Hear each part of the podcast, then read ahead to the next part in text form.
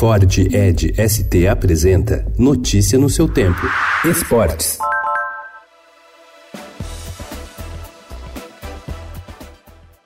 A decisão do Superior Tribunal de Justiça Desportiva de punir os clubes em casos de homofobia de torcedores fez os dirigentes pensarem em ações de conscientização. Por outro lado, a maioria dos 20 times da Série A do Campeonato Brasileiro consultados pelo Estadão não aprova ser penalizada por possíveis atitudes da torcida. A punição prevista para casos de gritos homofóbicos é a perda de três pontos.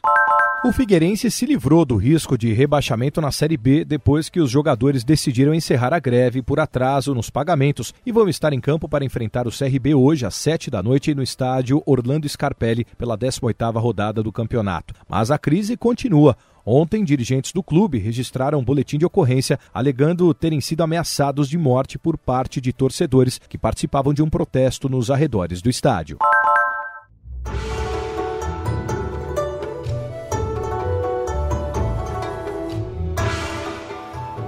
Os Jogos de Tóquio já têm a maioria de suas novas arenas pronta e o Estádio Olímpico da capital japonesa passou de 90% de conclusão em suas obras. Se a preparação segue em ritmo acelerado para o evento que começará em 24 de julho de 2020, o comitê organizador vem promovendo uma série de eventos teste para acertar os trabalhos nos locais de competição, Muitos brasileiros já participaram e outros ainda vão disputar torneios no Japão. Recentemente ocorreu uma competição de vela em Enoshima e os atletas puderam ter uma melhor noção do andamento dos trabalhos. A equipe dos Barbarians, considerada a seleção do mundo do rugby, vai fazer uma partida pela primeira vez contra o Brasil no estádio do Morumbi, em São Paulo. O evento é semelhante ao que foi realizado no ano passado, quando os All Blacks Maori, da Nova Zelândia, vieram para o país. Desta vez, os Tupis vão enfrentar uma espécie de Dream Team mundial da modalidade, o time dos sonhos.